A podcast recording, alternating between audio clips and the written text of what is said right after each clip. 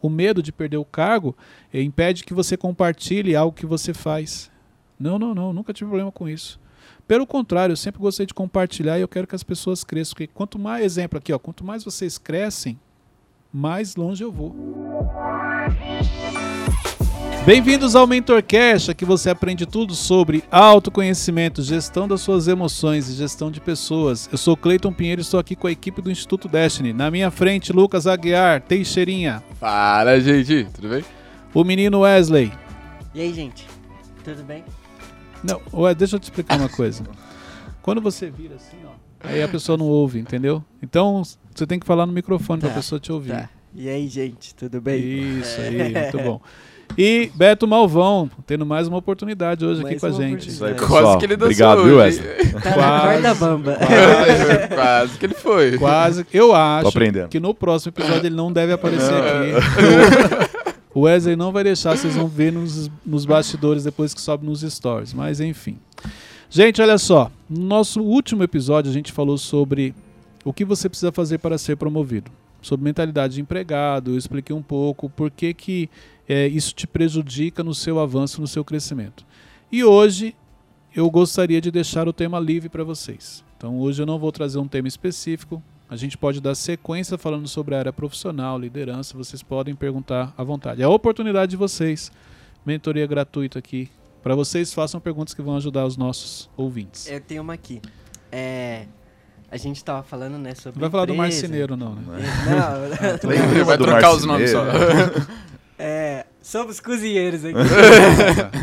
Por que, que é muito fácil encontrar pessoas que pensam assim: ah, mas Fulano ganha bem mais do que eu e eu trabalho bem mais que ele? Por causa da mentalidade no sentido do complexo que a pessoa já carrega. Então, olha só, o que você acabou de falar é uma pessoa que se faz de vítima. Você entendeu? O complexo de inferioridade te leva para o vitimismo. Então a pessoa sempre se faz de vítima. O que, que você acabou de falar? Por que, que eu trabalho mais do que ele ele ganha mais do que eu? Se a pessoa fosse protagonista, ela ia estar pensando o seguinte: o que, que eu preciso fazer para um dia estar fazendo a mesma coisa que ele, ganhando a mesma coisa que ele? Então a pessoa, ela, ela sempre traz para a dor que ela carrega, para o vitimismo. Por isso que ela não consegue enxergar o lado contrário. O que eu preciso fazer para um dia estar, exemplo, fazendo o que o Wesley faz e ganhando o que ele ganha? É isso. Cleito, quais são as características de um bom líder? Olha, vou falar dentro daquilo que eu acredito, do que eu aprendi com Jesus. Primeira coisa, liderança tem a ver com pessoas. Isso precisa ficar claro. Então, se você não é um especialista em pessoas, eu não posso ser líder, Cleito? Não, não é isso. Se você quer ser um líder de alta performance, o primeiro conceito, na, na minha percepção, é que você precisa ser um especialista em pessoas. Então, ah, mas eu ainda não sou. Desenvolva. Liderança é aquele que nasce, Cleito, ou qualquer um pode se tornar líder. Qualquer um pode se tornar líder. Eu não nasci líder. Pelo contrário, pela minha introversão, eu jamais seria líder. Porque eu nunca fui a pessoa de estar à frente. Uhum. Eu nunca fui de estar comandando, eu sempre era comandado.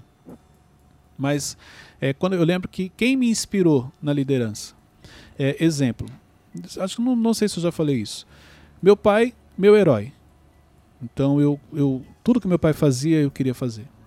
Tanto que exemplo, eu lembro que quando eu era criança, na primeira série tinha a professora, a professora Janete, eu lembro o nome dela. E ela falou assim, perguntou das profissões que cada pai tinha. E aí ela perguntou: "O que você quer ser quando crescer?". Nessa ocasião, meu pai era conferente em uma empresa, uma transportadora. E o salário dele não era. A gente tinha uma Conferente? infância. É, o é conferente é, é- é- exemplo, a- a- o caminhão chega. Fiscal, né? Tipo, Calma, não. Ele pergunta e não deixa eu responder. Calma. calma. Quer corrigir aí? É. Então, exemplo, o caminhão chega e aí a mercadoria vai descarregar é a pessoa que confere lá. Então ele tem a quantidade, as pessoas vão descarregar. Eu acho que era isso, porque eu lembro que eu- ele me levou umas duas vezes pro trabalho dele e era isso que ele fazia. Então, exemplo, aí quando ela perguntou o que, que você quer ser, aí eu, conferente. Por quê? Porque meu pai era meu herói. Então, se ele faz aquilo, eu também quero fazer. E olha que meu pai nunca chegou e falou assim, você quer ser, tem que ser isso. Mas você vê como você se inspira naquilo que é, que é, que- que é praticado. Só que é, a gente tinha uma infância muito simples, né? Eu já falei isso algumas vezes. E aí, quando a minha mãe começa a trabalhar, ela começou a trabalhar com vendas, como vendedora, e rapidamente ela foi promovida. Ela se tornou gerente de loja. Então, ela se tornou uma líder. E aí veio a minha inspiração. Então, exemplo, olha que interessante. Meu pai, depois que ele saiu, ele, de, desse, saiu desse ramo, ele se tornou vendedor. Então, ele era vendedor e não sabia. E aqui, inclusive, eu quero até fazer um, um, um adendo, porque tem muita gente que tem habilidade com pessoas, e se a sua habilidade é com pessoas, você pode se tornar líder ou você pode trabalhar como vendas. Gente, o mercado de vendas é, não é para qualquer um. E eu vejo pessoas que têm habilidade, mas não usam essa habilidade. E está quebrando a cabeça fazendo outras coisas. Se ela tivesse vendendo qualquer coisa que seja, ela seria muito mais produtiva, bem sucedida. Mas ela não olha o mercado de vendas. Então meu pai sai de conferência e se torna um vendedor, se torna um excelente vendedor. Ele sempre vendeu bem, batia as metas. Uma surpresa. E aí, então olha só, eu meu, aí qual que era o meu objetivo? Quando eu casei, porque quando eu trabalhava no McDonald's, quando eu casei, eu saí, fui para o mercado de vendas, mas eu queria vender móveis, que era o que meu pai fazia. E tudo isso é inconsciente. Aí eu entro, quando eu entro nessa empresa que eu fiquei 15 anos, é, como vendedor de móveis, eu decidi que eu queria me tornar líder. A inspiração veio da minha mãe, porque ela era uma grande líder, já há muitos anos como líder, pelos resultados que ela tinha, eu falei, cara, eu também quero ser líder. Então fui para as vendas por causa do meu pai, mas na realidade a minha inspiração na liderança foi ela. E aí eu começo a desenvolver a liderança. Treinamentos, começo a assistir, leitura, tudo voltado para liderança, porque eu queria ser líder, eu não queria ser gerente, não queria ser é, encarregado, eu não queria ser, eu queria ser líder. E liderança tem a ver com pessoas. Como que você sabe, Cleito? Tem gente que confunde. Liderança tem a ver com resultados, Cleito. Se você não der, não, não, não. Liderança tem a ver com pessoas. Quem ensina isso? Jesus. Os resultados é a consequência do que você faz com as pessoas. Então, isso tem que estar claro. Liderança tem a ver com pessoas. Quais os principais requisitos? Seja um especialista em pessoas. Quando você se torna especialista em pessoas, você vai inspirar o seu time, você vai ser a, a inspiração que eles precisam, você vai ser a referência, você vai ter autoridade sobre eles, porque você vai respeitar e vai ganhar esse respeito. Você vai extrair o que cada um tem de melhor. Você vai se comunicar da maneira certa. Tudo isso está no pacote especialista em pessoas. É, eu tava sobre isso de admiração, eu tava fazendo uma, uma reflexão, reflexão é, esses dias, até compartilhei com o Teixeira, que eu, eu, eu, gosto bastante de carros. E eu tava vendo que todos os carros que eu. Nossa, eu tenho um sonho de ter esse carro. São carros que pessoas que eu admirava tinham. Por exemplo, tem um carro da Toyota que eu acho muito bonito. E eu lembro que tem um tio avô que te, tinha um carro da Toyota. Tinha o carro e tal. Aí eu percebi que se tornou mais próximo. Por exemplo, o carro do Cleiton eu já acho. Caraca, acho que eu gostaria Aí hoje de você ter. Quer um... Ah, o carro do, do Thiago. O meu você não quer. Ter. não, o carro do mamãe é legal também. Mas por que, que isso é tão forte? Pela inspiração, por, por aquilo que a pessoa representa na sua vida. Então, exemplo, como são pessoas que você admira, e, e tem uma representatividade na sua vida, então é mais. Igual eu falei do meu pai, meu pai era meu herói. Como ele é meu herói, como ele me inspirava, então vamos só mudar o termo, trazer para o que você falou. Tudo que ele fazia, eu queria fazer de alguma maneira. Então, o carro que ele tinha. Eu hoje mesmo estava falando com o Thiago isso. Porque a gente viu uma situação, é uma pessoa com um carro legal, mas tipo assim, a necessidade dela de mostrar aquilo, que as pessoas notassem que era ela dentro daquele carro, era muito grande. E aí o Thiago falou, cara, eu, eu nunca tive isso, assim, essa necessidade. Eu falei, eu já tive. Meu primeiro carro, meu Ninho CSL, motor argentino 1.6. Falei, falei pra ele, cara, eu me achava. Eu me achava. Então era som alto, pancada, entendeu? Assim, não, não, é, é, eu sempre gostei de música, então assim, eram músicas que tinham um bom grave, que, que davam. mas o Cleiton né? passava, era assim, o pessoal sabia pelo, pelo, pelo barulho. Eu tinha essa necessidade de mostrar. Porque na minha cabeça, tipo assim, ó, eu venci, eu tenho um carro. Tem um carro que tem um som. Tem um som que dá para aumentar o volume, que faz barulho. Era isso. É necessidade emocional. Só que de onde vem essa inspiração, então, por som alto? Meu pai ouvia som alto. Então meu pai tinha um carro que também tinha um bom som e ele andava e eu percebia que conforme ele vinha chegando todo mundo olhava. E aí tinha épocas que ele tinha um carro legal, aquela então assim, é isso. A pessoa pode ver que você quer repetir o padrão, igual no seu caso, você deu exemplo. A pessoa tem esse carro, pô, esse carro, se ele tem esse carro, esse carro é bom. Eu acho legal, eu também quero ter. Mas, Mas só para compartilhar um, um, um- um- não tem a ver com, com a pergunta, mas eu lembrei hoje também que meu pai, ele levava, chegou uma época que ele começou a levar a gente para a escola. Época que ele tinha carro, e eu lembro que ele tinha um, um Monza na época marrom, muito bonito. Tubarão. Era, tubarão. Não, não era o tubarão, era uma versão antes. E era muito bonito. E tinha um som e tal. Então, assim, quando eu chegava na, na porta da escola, todo mundo olhava por causa do som que ele chegava. Daí eu descia. Vezes, Só que tinha. às vezes o cara. Ah, mano, que som alto essas horas. É, não, não, mas assim, chamar atenção. É isso, é emocionalmente isso que você quer. Você quer chamar atenção para mostrar assim, gente, olha o carro que eu tenho. Entendeu? Aham. Só que tinha, tinha vezes, exemplo, meu pai, eles são do Rio Grande do Norte, então ele gostava de forró também. Cara, Risadinha. tinha- não, não era pisadinha, era forró mesmo, Luiz Gonzaga, da época, Gonzaguinha, essas Então meu pai queria chegar ouvindo forró, cara, esse dia primeiro. Eu, meu, baixa esse som. Deixa o som assim, o que, que tem? Não sei o que e tal. E aí eu descia, tipo, pode parar aqui antes. Não, não, ele fazia questão de parar tocando forró e tal. Então, assim, é, mas são, eram coisas que eu parei e falei, caramba, é verdade, tinha essa coisa, né? Não, ninguém precisa ver e tal. Eu tinha vergonha na época. Cresci ouvindo, entendeu? Não, não, não tenho problema com isso, nada. Até lembro quando era criança, adolescente, dançava. Mas pra chegar na época, de, é coisas que você faz em casa, mas você não quer que as pessoas saibam na Aham. rua, né? Era mais ou menos isso. E como que eu sei que eu realmente gosto, por exemplo, o exemplo de carros, que eu gosto realmente do carro ou é só a admiração que me trouxe a gostar do carro? Então, é quando você vai comprar. Igual exemplo, eu sempre gostei de carro. Eu sempre fui apaixonado por carro. Tanto que a primeira coisa que eu fiz, no dia que eu completei 18 anos, eu fui na autoescola para tirar minha carta. Cleito, mas você tinha carro? Não, mas eu queria ter a carta, porque ó, o que mais difícil é isso, ter a carta. Já tenho, agora é, só, agora é com Deus. Senhor, ó, fiz a minha parte, tenho uma carteira de motorista, agora é com o senhor o carro. O possível eu fiz, agora é com o senhor o impossível. Não Impossível, É, então, eu era aquele cara que, assim, é, se fosse, não, só pra arrumar o carro, não, daí a chave que eu vou. Cara, eu sempre, eu sempre gostei, sempre Aham. foi minha paixão. É, por isso que os primeiros carros, o primeiro carro, nossa, era cinco horas todo domingo cuidando dele. O carro era impecável. Sempre com cera, o pneu pretinho lá passava, o. o- o- como que eu não Pretinho. é, é, aquele gel que você passa no pneu ficava brilhando. Cara, cinco horas do domingo era com o meu carro, limpando. Aquela coisa, os meninos entraram, não vai comer salgadinho, não vai fazer nada. Por quê? Falta de inteligência emocional. Mentalidade que eu tinha. Ah, os meus complexos, entendeu? Cleide, você deixou de gostar de carro? Não. Não deixei. Só que desde a minha conversão, desde a inteligência emocional, desde que muita coisa mudou na minha vida, isso eu gosto, mas não é prioridade. Então hoje, às vezes, você vai olhar o carro e você vai falar assim, Cleito, como que pode? Você tinha um, o seu Uno CSL 1.6, que eu falo que eu brinco, né? Motor argentino, que eu me...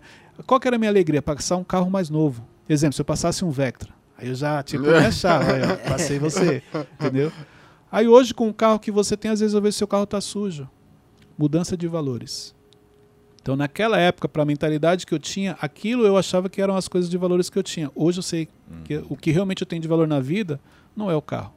O carro é um bem material que eu cuido porque tem um custo, você trabalha para pagar, mas eu não vou jamais, exemplo, deixar de estar com a minha família para estar ficando cinco horas lavando um carro.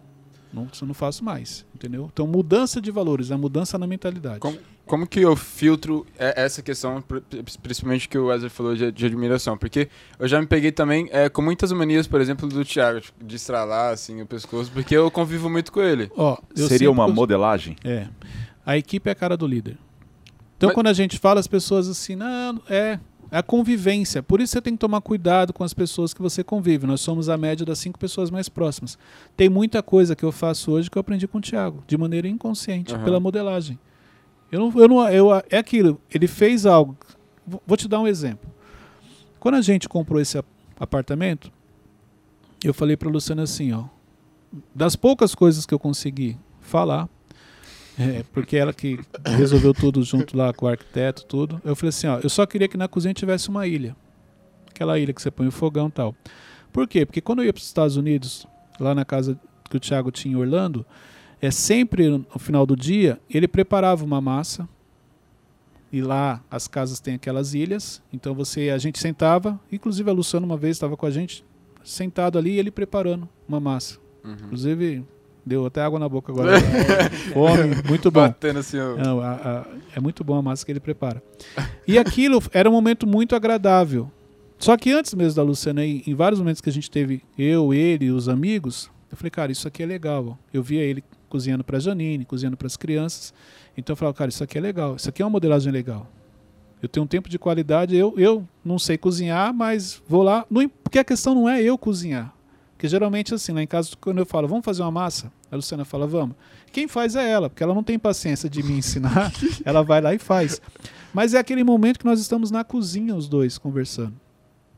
Tanto que a gente fez a ele, vários momentos eu, eu pego, sento na banqueta enquanto ela está preparando a comida e a gente está ali conversando. Então é algo que eu vi de uma pessoa que eu me inspiro e que me ensinou e que eu trouxe para minha vida e que agregou um tempo de qualidade com a minha família. Então por isso que muitas vezes você acaba trazendo para sua vida. Se você, se ele faz algo que você acha que é importante, a tendência é você copiar. Cleito, mas não é importante eu ficar É. instalando no pescoço. Aí já é pelo convívio. Eu também já me peguei fazendo assim, eu falei, opa, Não, mas é, é muito, assim. é isso, é de tanto você ver a pessoa fazendo aquilo, você cria, você acaba tem uma Não palavra, tem como filtrar isso, não, né? o autoconhecimento, igual, identificou, peraí, isso aqui pra mim não é importante, por que, que eu vou instalar o pescoço? Nem tô com vontade. É só porque eu vi. É a repetição, padrão da repetição. Como você vê ele fazendo muito aquilo, você acaba fazendo também. Por isso você tem que tomar cuidado com as pessoas que você anda. Sabe aquela frase que você fala que liderança tem, tem que ser. Que você acabou de falar, pessoas. Que tem que ser. Acho que 80% do seu dia tem que ser 80% voltado. pessoas, 20% operação. Isso. Mas e se as pessoas da minha equipe tá rodando legal, tá rodando redondo? Então, as pessoas confundem isso. Elas acham que quando eu falo assim, ó, 80% tem que ser pessoas e 20% operação, ela acha que é você ficar 80% do seu dia sentado conversando com pessoas. Não é isso. Olha só, imagine aqui, ó. Vamos imaginar essa cena. De repente nós estamos gravando, o Thiago chega, ele aparece ali e fala, "Ei, pessoal, tudo bem? Não, só para ver, tudo em ordem? É isso aí. Continua a gravação, continua abençoando vidas tal. Qual é o sentimento que você fica depois? De alegria? Caramba, ele veio aqui, que legal, falou com a gente. Tá. É isso. Ele não vai parar para sempre. Não é isso, não, mas se fazer presente. Uhum. Só passar e falar assim, Malvão. Exemplo, Entendi. hoje nós tivemos uma conversa que eu te dei um feedback do seu trabalho. Uhum. Aquilo. Parei, ó, é assim, parabéns, é isso. Você fala assim, Cleiton, ó, preciso falar com você. Não, vem agora, já vamos sentar e vamos conversar. Marco, e aí, tá tudo em ordem, tá precisando de alguma coisa? É você se fazer presente. É o momento que você entra no mundo da pessoa sem colocar a mão na operação, mas você está fazendo parte. É o momento que o Thiago entra na sala, aqui no estúdio, se faz presente, mas ele não vai gravar. Mas a gente entende que, olha, ele está observando, ele está acompanhando o meu trabalho. Eu me sinto valorizado. É isso. Quando você entende isso, você se faz presente no dia a dia do seu colaborador, ele se sente parte daquilo, ele se sente valorizado. É algo simples que faz a diferença. Exatamente. Mas esses 80% não é muito? Porque, por exemplo, ah, você vai passar nas salas aqui e tal, você vai fazer isso em meia hora, uma hora. Aí, Ok, e as aquelas- pessoas que estão home office? E as pessoas que precisam, às vezes, de uma Ah. reunião? Quem está com problema para resolver? Exemplo, hoje mesmo, gente- nós estamos gravando, aí eu vou almoçar, depois eu tenho várias reuniões, inclusive reuniões com parte da equipe. Tem entrevistas que eu preciso fazer hoje, tem pessoas que eu preciso chamar no WhatsApp que ela nem sabe que eu vou chamar. Só para, e aí, tá tudo bem? Como é que, como é que estão as coisas? Tem pessoas que já faz um tempo que eu não falo com ela. Eu sei que eu preciso dar uma atenção para ela. Tem pessoas que entraram aqui e ainda precisam de uma direção. Então tem muita coisa para você fazer. O problema é que isso te exige. Exemplo, é muito mais desafiador eu sentar, direcionar, desenvolver um, um colaborador do que eu pegar e for preencher minha planilha, atualizar, ver estatísticas, números. É muito mais prazeroso, porque não te exige tanto, você ficar na frente de um computador do que você ter que ficar na frente de uma pessoa. Por isso que a maioria foca na operação. Porque pessoas. Gente, por que, que você acha que Jesus fala tanto de pessoas? Porque é justamente um dos maiores desafios que nós temos. São pessoas. Por isso que ele, a importância de você valorizar. Por isso que o segundo mandamento é amar ao próximo como a ti mesmo. Primeiro o autoconhecimento, mas olha só, você tem que amar o próximo. E amar o próximo é tão difícil. Amar a si mesmo já é difícil, imagine se amar o próximo. O Teixeirinha amar ele já é difícil, imagine ele amar Wesley. Loucura. Você entendeu? Então, por que, que Jesus fala tanto de pessoas? Ah, cara, porque pessoas é muito difícil. Pessoas ferem, como o livro especialista em pessoas do Tiago nos ensina. Pessoas ferem, mas pessoas curam. Pessoas estragam o seu dia, mas também alegram o seu dia. Pessoas te trazem problema, mas também resolvem problema. Então, esse é o desafio. Por isso que liderança tem a ver com pessoas. Você quer ser um líder de alta performance? Se torne um especialista em pessoas. Mas, É. Não, pode ir. Só, só pra finalizar. Claro. Mas se eu fa- cuidando das pessoas, a operação que. É que nem a gente falou no episódio passado, a operação que era pra eu estar fazendo, não, não tem ninguém fazendo. Qual que é o papel de um líder? A orientar os liderados. É o que você está fazendo. Mas eu também tenho os meus afazeres. Os de- seus afazeres têm uma ligação com pessoas. A maioria dos afazeres do líder não é, ele realmente não deveria estar fazendo. Então ele está fazendo um relatório que ele tem alguém para fazer para ele, mas ele não confia na pessoa, por isso que ele faz. Acho que é isso mais difícil, né? Você entendeu? Então assim, a tarefa dele mesmo seria o quê? É, é gerir o seu time. Porque olha só, vamos pegar na, na hierarquia. Cara, ele está no topo. Abaixo dele está cada um no seu lugar. Então ele tem que gerir essa pessoa. Essa é uma das funções que ele tem. Cleiton, mas ele tem reuniões importantes. Ok. Também faz parte. Ele não vai mandar alguém da operação na reunião dele. Mas ele dentro da agenda dele, ele, qual é o tempo que eu vou olhar a minha operação? Qual é o tempo que eu vou falar com o Malvão? Qual é o tempo que eu vou. Claro que isso não é todo dia. Mas você precisa ter momentos em que você se faz presente. Qual é o momento que você observa? Exemplo, eu sempre gostei de parar e observar. Exemplo, quantas vezes vocês estão ali, eu sento e estou no, no telefone. Se você olhar para mim, você vai falar assim: ah, mas você está ocupado. Não, não estou ocupado. Eu estou olhando uma coisa, mas a minha, ó, estou focado no que vocês estão fazendo. O que você está falando, como você está se comportando, as brincadeiras. São brincadeiras sadias.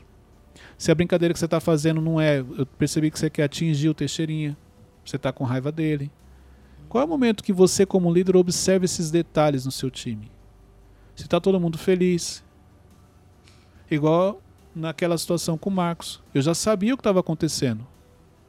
Mas eu deixei. Preciso ver o posicionamento dele. No momento certo, Marcos, vamos conversar. O, primeira coisa, o líder sempre sabe o que acontece, porque a informação sempre chega para o líder. Ela chega de maneira positiva ou negativa, ela chega. Sempre tem alguém que chega e fala assim: ah, não, então, é porque o Cleito fez isso. Não estou entregando ele, tá? Mas é porque. Não, claro, fica tranquilo. Eu tenho muita dificuldade nisso. Tipo, ah, o Teixeira tá fazendo alguma coisa de errado, ó, Cleiton, o Teixeira tá fazendo isso. Porque eu acho que é fofoca. Então, mas aí que tá. É, não é fofoca. Sabe o que é fofoca? Fofoca é você trazer algo que na realidade nem é relevante, não está prejudicando ninguém, mas é só para você poder falar da pessoa e acabar prejudicando a pessoa. Algo que vai escandalizar. Porque olha só, ah, o Teixeirinho fez algo de errado. Primeira coisa, você falou com ele. Fofoca é você chegar, exemplo, você viu que o Teixeirinho fez algo de errado, conta pro Malvão, conta pro Marco, conta pro Ramon. Depois você vem contar pra mim. Isso é fofoca. Porque se você quisesse realmente ajudar ele, você tinha falado ou diretamente com ele ou comigo, que sou o líder que direciono ele. Ou diretamente com o Thiago, que é o líder de, de todos nós aqui. Ah, Fofoca é no momento que você não quer ajudar, você quer espalhar. Expor, né? Você não quer, é, você quer expor a pessoa, você quer que ela fique exposta, você não quer ajudar a pessoa. Isso é fofoca. Quando você quer ajudar, não, você vai na pessoa certa, que também não vai contar isso pra ninguém, pra ajudar ele. Aí quando vo- e se você percebe que o liderado trouxe uma fofoca?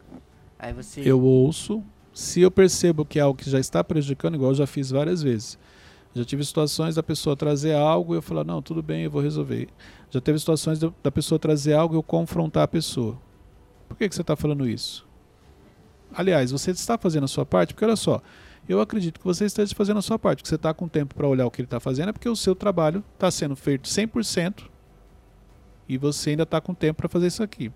Outras situações que eu já fiz, eu já fui lá, exemplo, você veio e falou do Teixeirinha. Aí eu ouvi, não, beleza, Wesley, pode deixar que eu vou chamar a atenção dele. E obrigado por você ter me falado. Aí depois eu vou lá na sua área, no seu setor. Wesley, por que isso aqui não está feito? Wesley, por que... isso-" Aí eu começo a pegar no seu pé.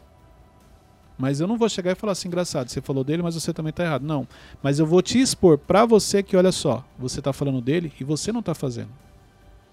Então existem várias maneiras. Por isso que é uma sensibilidade que você tem que ter para usar a situação certa no momento certo. Não tem uma regra.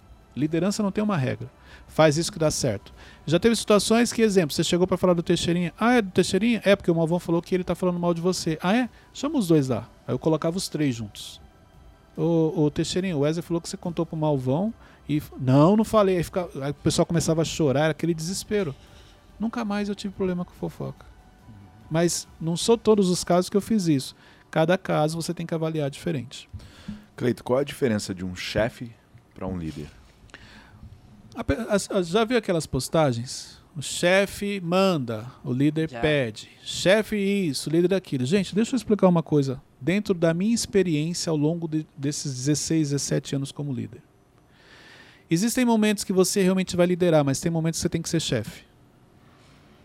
Isso depende muito da pessoa. Então, exemplo, dependendo do comportamento, vamos pegar um exemplo do Wesley, eu não vou pedir, vou ter que mandar, porque se eu pedir ele não vai fazer. Porque ele ainda não entendeu o papel dele, não entendeu o meu papel. Então, não é ruim ser chefe. O ruim é você ser chefe a todo momento. Mas existem momentos que você precisa ser chefe, sim. Que você precisa ter mais. falar mais sério, ter mais autoridade, pegar mais pesado. O ruim é o excesso. Entendeu? Assim como a liderança. A liderança, ela não. Quando você fala assim, o líder e o chefe, liderança não é ser você ser bonzinho todo momento. Não, tem momentos que você tem que falar sério. Cleito, você já mandou alguém para casa? Já. Já deu justa causa? Já. Já puniu? Já. Mas também já ajudei, já desenvolvi, já, já fiz várias coisas positivas. Mas quando precisava pegar pesado, porque olha só, teve pessoas que eu dei advertência e você falou, você prejudicou a pessoa? Não. No dia que ela tomou advertência, nunca mais ela fez aquilo. Aí caiu a ficha dela do erro que ela estava cometendo. Nem sempre na vida te ajuda quem passa a mão na sua cabeça. Tem momentos que você tem que tomar um não, tem momentos que você tem que ser punido, que é a hora que você realmente entende o erro que você está cometendo. Você vai falar? Uhum. É, como eu, eu, como líder, consigo extrair o melhor do meu liderado? Observando. Observando as habilidades que a pessoa tem ela não sabe, e o que ela tem dificuldade para fazer que ela quer fazer. Isso é muito comum. O que você tem habilidade você não faz, e aquilo que você não tem tanta habilidade você quer fazer. Pode vir pela inspiração. Ah, eu acho legal o que o Malvão faz, eu quero fazer igual a ele. Aí você começa a querer entrar numa área que não tem a ver com você. Você não tem habilidade para aquilo. Ah, mas o que ele faz, ele está sempre em evidência, as pessoas estão sempre dando parabéns para ele. Ele está sempre em reunião com você, por isso que eu queria fazer aquilo. Isso é inconsciente, você não tem clareza. Mas você só consegue extrair habilidades da pessoa se você consegue parar para observar. Exemplo, eu- peço uma tarefa para você, você demora para entregar. Peraí. Demora para entregar porque não entendeu, porque não sabe, porque não tem habilidade. E aí eu percebi que tem outras que você me surpreendeu. Eu pedi uma coisa e você me entregou três. Então são os detalhes. Gente, um, um dos segredos para você poder é, desenvolver uma pessoa é observar, mas é observar os detalhes. O segredo está nos detalhes. O segredo está nas coisas pequenas. E por não ter essa sensibilidade, por isso que você não consegue extrair os melhores resultados do seu liderado. Porque você acha que parar o seu dia para observar o que eles estão fazendo é fútil, é perda de tempo. E não é. Esse é o melhor investimento que você, como líder, pode fazer. Vou trazer um exemplo aqui. Deixa eu trazer um exemplo só para concluir isso que eu acabei de falar. Quando Jesus, quando as pessoas chamam Jesus, que eles iam apedrejar Uhum. a mulher, o que, que Jesus faz? Ele já poderia chegar e falar assim: vai, gente, quem não tiver pecado, que atire a primeira pedra. O que, que Jesus. Jesus para, ele abaixa, a Bíblia fala que ele abaixa e, e começa a rabiscar, como se estivesse escrevendo. Como se ele, ele se, se ele estivesse ali entendendo, calculando, observando o que está acontecendo, para no momento certo ele falar. Ele poderia chegar e já dar o comando. Ah, vocês querem apedrejar? Então vamos lá então. Quem não tem pecado, atira a primeira pedra. Vai lá, se não está com duas pedras na mão, atira agora que eu quero ver. Eu sei que você tem pecado. Ele não fez isso. Porque ele precisava de um momento de reflexão. Então ele se abaixa, escreve, as pessoas estão falando. Este comportamento dele chama atenção, porque está todo mundo ali no calor da emoção. Jesus calmo, escrevendo na areia, na, na, na- na, terra. É, Aí ele simplesmente ele fala, levanta, fala: quem não tiver pecado, que atire a primeira pedra. Então, olha só a sensibilidade. O movimento que ele faz, agachado, escrevendo, chama a atenção das pessoas. Então, assim, ali ele consegue que todo mundo preste atenção nele e na sua fala, que eu acredito que foi uma fala suave, tranquila, mansa. Ele colocou todo mundo para refletir, todo mundo foi embora. É, vamos dar um exemplo aqui. O Malvão ele faz uma planilha. Ele sempre te entrega, te entrega muito boa. Aí ele percebe que ele precisa delegar. Aí ele delega pra mim. Só que duas perguntas. Só que quando tá chegando agora, a planilha não tá a mesma coisa. Aí você nota isso, só que você vai cobrar ele, você vai pensar, ó, oh, o Malvão não tá a mesma coisa, porque tá, não tá mais a mesma coisa. Meu Deus, mano. Entendi. Entendeu? E a segunda pergunta, é erro dele, porque ele não conferiu, mas às vezes não dá para conferir. Como que é? Erro dele. Ele tinha a responsabilidade de trazer a planilha. Não, Cleito, mas você ensina que o primeiro passo para você crescer é formar um sucessor. Perfeito. Só que no processo de formação, a responsabilidade ainda é dele. Então ele pediu para você fazer. Só que acontece? O que a maioria das pessoas fazem? Quando ela está nessa formação de sucessor, quando ela está gerindo, passando para outra pessoa, ela não quer mais olhar. Então ela simplesmente pega a sua planilha e envia direto para mim. Ele vai pegar a sua planilha e envia para mim. Não olhou se estava correta, se estava no padrão, se estava dentro daquilo que eu espero. Simplesmente pegou. E o pior, quando eu falei para ele, cara, essa planilha aqui não tá legal. É, então, foi o Wesley que fez. Aí ele tira o dele da reta. Não, não.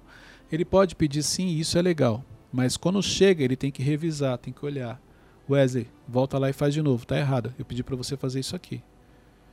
Entendeu? É assim que você vai desenvolver a pessoa. E não pegando algo que está fazendo de errado, ou o que, ou que é pior, o que a maioria faz pega aquela planilha que você fez, ele vai lá e corrige. Ele nunca te ensina. Ele sempre corrige. E na cabeça dele é o seguinte: não, mas se eu ensinar para o Wesley, cara, amanhã ou depois eu perco meu valor aqui. O cliente pode mandar embora e ficar com o Wesley pagando menos, ficando com o Wesley no meu lugar. Não. Eu vou, eu mesmo arrumo, porque quando eu sair de férias, ele vai ver que a qualidade da planilha do Wesley é diferente da minha. Isso, isso gente, isso é muito comum. O medo de perder o cargo eh, impede que você compartilhe algo que você faz. Não, não, não, nunca tive problema com isso. Pelo contrário, eu sempre gostei de compartilhar e eu quero que as pessoas cresçam. Porque quanto mais, exemplo aqui, ó, quanto mais vocês crescem, mais longe eu vou. O primeiro passo para poder crescer é preparar sucessores, é desenvolver vocês. É assim como o Tiago faz comigo. O quanto o Tiago vem transferindo do conhecimento que ele tem, da, da visão que ele tem, compartilhando uhum. comigo. Imagina se o Tiago ficasse preocupado. Não, vou compartilhar com o Cleito. Não, não, não. Esse é, é o segredo. Leve, né? Preparando o sucessor, porque, exemplo, se, se, é, se, hoje eu começo a fazer aquilo que ele faz, isso quer dizer que amanhã ele vai estar em um outro nível. Não quer dizer que amanhã eu estou no lugar dele, não existe isso. Existe, existe. Eu sei que existem pessoas que fazem isso. Não, não, não. Ele compartilha comigo, eu estou crescendo. Hoje eu faço coisas que ele fazia antes, mas você pode ver que ele já está indo para um outro patamar. Assim como daqui a pouco tem pessoas fazendo aquilo que ele me ensinou, eu vou ensinar outras pessoas e vão estar fazendo o que eu estou fazendo hoje, porque eu também quero continuar crescendo. Ó, oh, uh, que nem o primeiro exemplo. Passou batido, ele não viu, chegou em você. Você vai pedir satisfação para ele, ó, falar, mas Ele tá tem errado. que fazer o que está errado. Que Desculpa. Que ele tem que fazer comigo. Ele assume, aí ele vai chegar para você e vai te orientar. Olha, isso aqui passou batido. Foi o primeiro erro foi dele, porque ele não viu.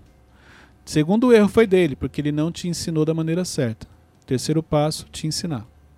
Então, vamos supor que eu peguei muito pesado com ele. Eu briguei com ele. Falei, cara, como é que você passou isso aqui? Pô, tantos anos, parece que está desaprendendo. Peguei pesado com ele. Ele tem que pegar pesado com você? Não. não. Uma coisa não tem nada a ver com a outra. Ele tem estrutura emocional para aguentar um tipo de pressão. Ele não pode repassar essa pressão. Você não tem estrutura emocional que ele tem. Se ele pegar pesado com você, assim como eu fiz com ele, você vai embora ou ele mata você, ele acaba com você, profissionalmente falando. Perfeito. Cleiton, tratando de um líder espiritual, né, um profissional na área profissional, a gente tem como ser chefe e líder. Agora, um líder espiritual, que você não tem um salário para a pessoa, como é que você pode caminhar para ter resultados? Então, eu vou falar minha visão. Não muda nada. Boa. Liderança não tem a ver com salário. Quanto que Jesus ganhava para liderar os doze? Qual era o salário que ele tinha? No final do mês ele recebia de quem? Ninguém. E é o maior líder que já existiu. E não recebia para fazer aquilo. Liderança não tem a ver com salário. E esse é um erro que as pessoas cometem. Eles acham que a liderança na igreja é diferente da liderança da empresa. Não é. A liderança é uma só, independente de onde seja. As pessoas acham que porque na igreja o trabalho é voluntário, não precisa ser com a mesma excelência da empresa. Elas acham que porque na igreja é voluntário não precisa cumprir horário, igual ela cumpre na empresa. Então isso tem a ver com a mentalidade. Exemplo, todas as coisas que eu sempre fiz no ministério, na igreja, eu, eu levava muito mais a sério do que na própria empresa. Por quê? Qual que é o discurso? É para Deus. Você é para Deus, então, irmão, eu tenho que dar o meu melhor. Excelência. Excelência lá em cima. Mas não. Você vê o nível de excelência muito abaixo. E não está tá errado, porque às vezes a excelência da pessoa é de acordo com a maturidade, com a visão que ela tem. Por isso que eu não critico. Eu critico, critico no sentido assim, interno, que eu também não sou de ficar expondo, falando para as pessoas. Mas o que eu acho que, é, que não é legal é a pessoa que o discurso dela é um, mas a prática é outra. Ela pode fazer melhor do que aquilo, mas ela faz algo meia boca. Entendeu? Então, liderança ela não tem a ver com empresa, ela não tem a ver com ministério. Liderança é liderança em qualquer lugar. Por isso que, exemplo, os grupos de voluntário que eu, que eu liderava, eu sempre tive esse, porque para mim não tinha essa, porque é voluntário, eu tenho que tratar diferente. Não. Grupo de voluntário, exemplo, WhatsApp. Ou todo mundo interage, ou então você não precisa estar ali. Estar ali só para falar que faz parte? Não precisa. Então, ou você leva a sério o seu projeto, ou então é melhor você nem assumir a liderança dele. Cleito, voltando na, na questão de modelagem, como que a gente faz para descobrir qual pessoa certa para a gente modelar e quais são os processos para dessa modelagem? Você fala no crescimento. Isso, de... Vamos lá. Em cima dos seus valores, daquilo que você acredi- acredita, quem são as referências que você tem? Esse é o primeiro ponto. Segundo ponto, essas referências, elas dão resultado, elas têm resultado. Porque olha só, não adianta você modelar uma pessoa que não tem resultado. Então você precisa modelar pessoas que têm resultado, pessoas que a prática delas, ela condiz com seus valores. Esse é o primeiro passo. Se você começar a modelar pessoas que não têm resultados, você não vai ter resultado também. Só que uma coisa é importante, vamos lá. Você não tem acesso aos bastidores. Vamos supor que você queira modelar é, um exemplo, é, um mentorcast. Então você acompanha ele pelo YouTube, você consegue ver o formato. Se você fizer algo parecido, é, talvez você não tenha os mesmos resultados. Você pode ter um resultado acima ou abaixo. Os mesmos, os mesmos é muito difícil. Por quê? Tem coisas que você consegue copiar, mas a essência você nunca consegue. A essência ela é da pessoa. Por isso que eu não posso te copiar, eu tenho que modelar. O que, que é o modelar? Pegar o que você está fazendo, que está dando resultado, e com a minha essência eu colocar em prática. Aí você vai ter os seus resultados. Porque olha só, se você copiar um café com destino, se você começar de manhã no, no seu canal do YouTube, tudo que o Thiago fala, você assiste um dia antes, no outro dia você repete, você vai ter os resultados que ele? Não. Porque você está copiando. Agora, se você modelar a proposta de transformar vidas, você vai ter o seu e colocar a sua essência, você vai ter os seus resultados de acordo com o nível que você está, de acordo com a autoridade que as pessoas enxergam na sua vida, de acordo com tudo que você faz. Então, antes de modelar, você tem que ter a sua personalidade. Não, você tem, claro, é a sua essência, é a sua sua identidade. Exemplo, quando a gente decidiu, o Thiago falou, ó, você tem que ter um, você tem que ter um podcast. Você precisa começar a fazer. Ele começou a me cobrar. E aí a minha dúvida era, do, como que eu vou fazer esse formato?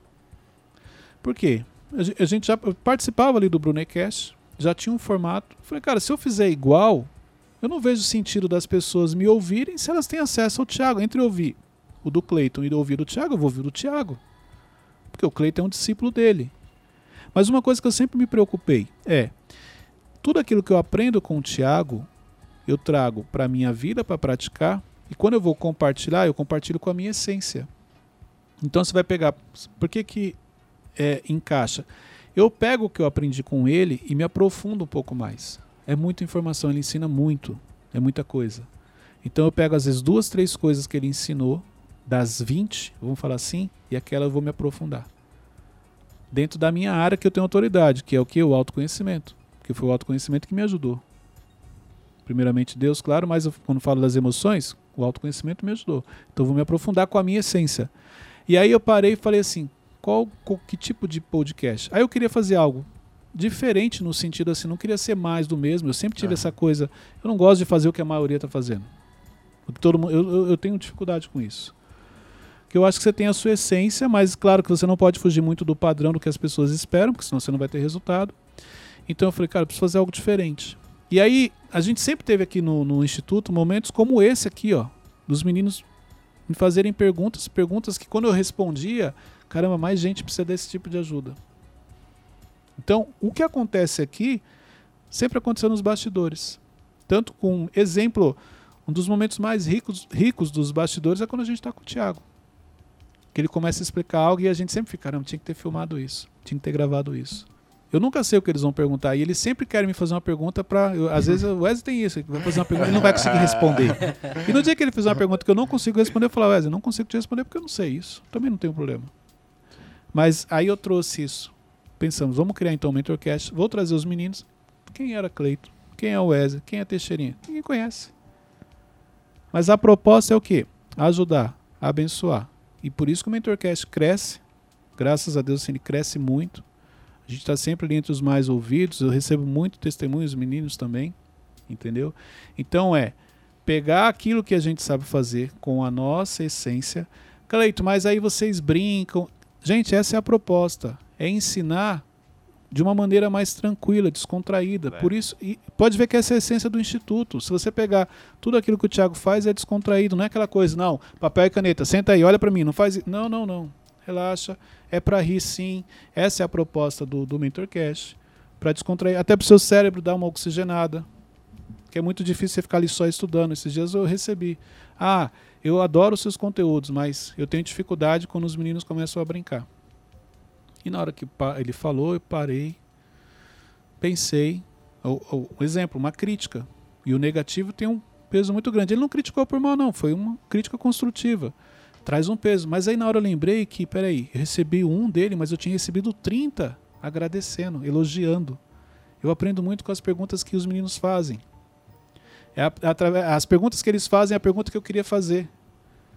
Eu falei, não, peraí. Se eu tenho 30 é, agradecimentos, elogios e uma crítica, mesmo sendo construtiva, eu falei, não, eu preciso focar aqui. Mas se você não tiver essa clareza, eu poderia chegar e falar, gente, para de brincar porque as pessoas estão reclamando. Não, não, uma pessoa falou. E ele teve tanta sabedoria que falou assim, cara, é só para avaliar, não estou falando que é para mudar. É que comigo não funciona direito assim.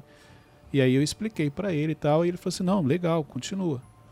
Entendeu? Então isso é bacana, você é, ter clareza. Qual é a proposta? A proposta era essa. Perguntas e respostas, um momento comigo, que a gente já tinha nos bastidores, trazer isso aqui para o público, para as pessoas aprenderem.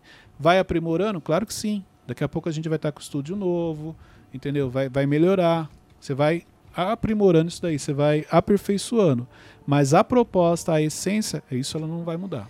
É, a gente sabe que é um líder tem que ter compaixão, né? Como que a gente aperfeiçoa, a gente tenha mais compaixão pelas pessoas? Para você ter compaixão, primeiro você tem que ter empatia. Uhum. A, a compaixão é apenas a evolução da empatia. Empatia é o quê? Você se colocar no lugar do outro. Compaixão é o momento que você sente a dor do outro. Compaixão é isso, é aquele momento que você está sentindo a dor daquela pessoa, como se você estivesse passando por aquilo junto com ela. Então, para você poder ter a compaixão, a primeira coisa, você tem empatia? Você se preocupa com as pessoas? Você, você pelo menos busca se colocar no lugar da pessoa? Não, Cleiton. Hum, então, então, primeiro desenvolva a empatia, para depois a gente poder falar de compaixão. Até porque compaixão, Teixeirinha, é algo que já está na pessoa, bem dentro do kit, vamos falar assim, que Deus coloca dentro dela. Claro que pode ser que você não tinha compaixão e por algo muito difícil que você passou na sua vida, você aprendeu. Então hoje você se preocupa mais com as pessoas. Porque no momento difícil da sua vida, as pessoas não te ajudaram. E você viu quanto aquilo era difícil porque você também não ajudava. Você não quer mais aquilo. Então, ou você nasce, aquilo vem dentro de você, já é muito seu, é um dom que Deus te deu, ou é porque você passou por algo muito difícil e aí você entendeu a importância da compaixão. Cleito, é, trazer uma situação aqui. É, Eu- é sua ou é um amigo seu? Não, não. Não, é um exemplo. Ah, ó. só um exemplo, só um exemplo. É, é um exemplo para ajudar as pessoas, né? É, claro. isso. Eu e o Bet somos do setor A. Você e o Teixeira são do setor B. Só que eu tô vendo que o, o Teixeira tá fazendo algo que não é legal. Só que eu sou do setor A. Não tem nada a ver com ele. Não sou chefe dele, não sou. no- enfim. Só que eu tô vendo. Tal, aí eu penso, eu vejo que ele tá fazendo algo que não seja legal. Eu penso, ah, talvez alguém nunca falou isso pra ele, que ele- o que ele tá fazendo não é legal. Qual, qual que é a posição que eu tenho Aquilo está tomar? prejudicando a empresa? Ainda não. Ainda não. Aquilo pode prejudicar a empresa? A empresa? Ah, não. não... Talvez. Tá. Talvez só ele. Aquilo vai prejudicar ele? Sim, vai. Você gosta dele? Gosto. Chega para ele e orienta. Então, olha só, Teixeirinha, posso te dar um toque? Claro que se ele dá abertura, se ele é uma pessoa que você tem uma conexão com ele, cara, isso daqui não é legal. Isso daqui vai te prejudicar lá na frente, te prejudicar e pode ainda prejudicar a empresa a ponto de você perder o seu, seu emprego. Ah, Cleito, mas ele não quis saber. Então, tudo bem. Como Uhum. não prejudica a empresa, está prejudicando ele, olha só, eu busquei ajudá-lo, mas eu não consegui, porque ele- isso é, é dele, a pessoa tem que permitir. Ok, eu fiz a minha parte. Não, Cleito, isso aqui vai prejudicar a empresa. Conversa com ele de novo, cara. Ó, isso aqui, a qualquer momento, alguém vai pegar e vai. Porque você já está prejudicando a empresa. Ele não resolveu. Aí, o quanto você é comprometido com a empresa? Tem isso. Porque tem momentos que você tem que escolher. Se eu sou comprometido com a empresa ou sou comprometido com o meu colega de trabalho. O problema é que, para crescer, o que ele está fazendo vai prejudicar a empresa. Se prejudica a empresa, de alguma maneira vai me prejudicar. Hum, Então ele está me prejudicando com o que ele está fazendo. Mas a mentalidade pequena faz você pensar assim: não, você é puxa-saco. Você está puxando o saco. Não, não é isso não. Eu, eu, eu, eu gosto do que eu faço, eu gosto do meu trabalho, eu gosto da empresa, eu quero crescer aqui, eu quero que cada vez mais ela avance, ela cresça, porque automaticamente eu estou crescendo. Só que se ele está fazendo algo que vai prejudicar a empresa, ele está me prejudicando, sim. Entendeu? Então eu não posso simplesmente eh, saber que aquilo está acontecendo e não falar nada. Fiz a primeira coisa, fui falar com ele. Ele não quer, Malvão, a gente tem que resolver ali, ó, porque vai prejudicar a gente. Quando o Cleito souber, ele pode mandar os dois embora, pode fechar os departamentos. Entendeu? Então é, Entendi. é isso que é importante. Isso pode ser uma coisa, tipo, momentânea? Tipo, ah, ele tá vivendo uma fase que ele tá Pode. vivendo isso, Não mas é depois que vai ele- passar. É, não é, não é, não é ruim, ele está numa fase ruim, pode. Isso é comum. Entendi. Stories agora, processando, processando. Obrigado pelo Depois eu material. pergunto, depois eu pergunto. Pelo material. Mas, Não, acaba o Mentorcast e o Teixeira vem com um monte de pergunta. É, isso é comum, tá, gente? mas, ó, então eu orientei ele, ele não deu bola. Aí é certo ir no líder dele falar, ó, tá legal isso. Se vai prejudicar a empresa e automaticamente vai te prejudicar sim. Tá bom. Por quê? Você está sendo conivente com ele. Você sabia. Aí depois que descobre, ah, é, não, eu sabia. E eu falei pra ele, peraí, você sabia, por que, que você já não resolveu? Ô, Cleiton, como, como que eu sei se o problema não tá na pessoa, mas tá em mim? Gente, eu vou Tipo- falar então como que eu, como que eu ajo. Vamos lá. É, não, mas Não. responde. É, fala. Como, como que eu sei é, que a- É, não vezes tá na pessoa, mas tá em mim? Talvez eu tô enxergando de uma forma, só que... não é isso. Não é Compartilha com alguém de confiança. Ô, Malvão, o que o Teixeira tá fazendo é isso, isso. Você acha que tá errado? Se ele falar pra você, não, não tá. Não tem nada. Te trouxer um outro ângulo, aí Hum. pronto. Não Mas, tá na Ó, pessoa. por exemplo, por a gente estar no mesmo ambiente, dando a gente tem aqui. os mesmos... Os mesmos... Daqui a pouco vocês vão entregar a pessoa. Eu tô percebendo que vocês estão quase falando o que a pessoa tá uma- fazendo. Vamos ter que conversar quando acabar aqui a gravação. Por a gente estar no mesmo ambiente, às vezes a gente tem o mesmo pensamento. Eu vou compartilhar com o Teixeira, ele vai... Não, eu também acho isso. Exemplo, no nosso caso, cara, você tem intimidade comigo pra chegar e falar, Clei, tá acontecendo isso. Isso é uma mentalidade minha ou realmente que a pessoa tá fazendo errado? Como eu tenho uma, uma mentalidade aberta para isso, maturidade, eu não vou olhar que você tá sendo puxa-saco, eu vou entender o que você tá falando. Quando você tem um líder assim, ok, compartilha com ele. Ele não vai julgar e não vai prejudicar outra pessoa. Mas quando você não tem, talvez realmente você precisa arrumar alguém que tenha uma outra visão para te ajudar. Não, é que eu vou... É que mano, eu vou troca de pensar, assunto, Eu mano. vou, eu vou falar com o Cleito, aí ele vai lá no meu departamento e vai. E aí, Wesley? Isso aí, isso, Não. isso, isso, Quantas isso vezes não tá você já me certo. falou coisas e eu não fiz isso? Já teve situações que eu te confrontei sim. Teve situações que eu mostrei que você estava errado, mas já teve várias situações que você falou e eu simplesmente ouvi e fiquei quieto. Ah, não mas- fiz ao contrário. Só que aí que tá. É, quando você fala e realmente eu escuto e eu vou lá e corrijo, isso você não olha. Você só vai lembrar dos momentos que eu fui lá e mostrei pra você que você estava errado. É, é o emocional, entendeu? Como que eu sempre agi? Gente, primeiro, eu nunca gostei, eu não trabalho com coisa errada. Primeiro ponto. Então eu como líder não trabalho com coisa errada. Independente, ah, mas aqui sempre foi assim. Era assim, a partir de agora eu não quero. Se você fizer, você vai ter problema. Esse é o primeiro ponto. Segunda coisa, não compactuo com coisa errada. Malvão, isso aqui tá errado. Então resolve, porque, cara, não vou, não vou deixar. Eu sempre fui assim. E foi assim que eu cresci, avancei. Já falaram que eu era puxa-saco? Sim. Já falaram que eu era bobo? Sim. Mas, cara, não, coisa errada não vai te levar a lugar nenhum. Entendeu? Então isso aqui é, é- é importante. Gente, hoje a gente falou um pouquinho mais sobre liderança, falamos também sobre a área profissional, falamos também sobre mentalidade. Hoje foi uma mentoria aberta aqui e as perguntas entraram em algumas áreas e eu tenho certeza que você aprendeu muito. Então, olha só, escreve agora nos comentários quais foram os seus insights, porque esses comentários vão ajudar outras pessoas. É através dos comentários que a pessoa entra, ela lê e fala: Nossa, esse tema aqui tá legal, eu preciso dessa informação.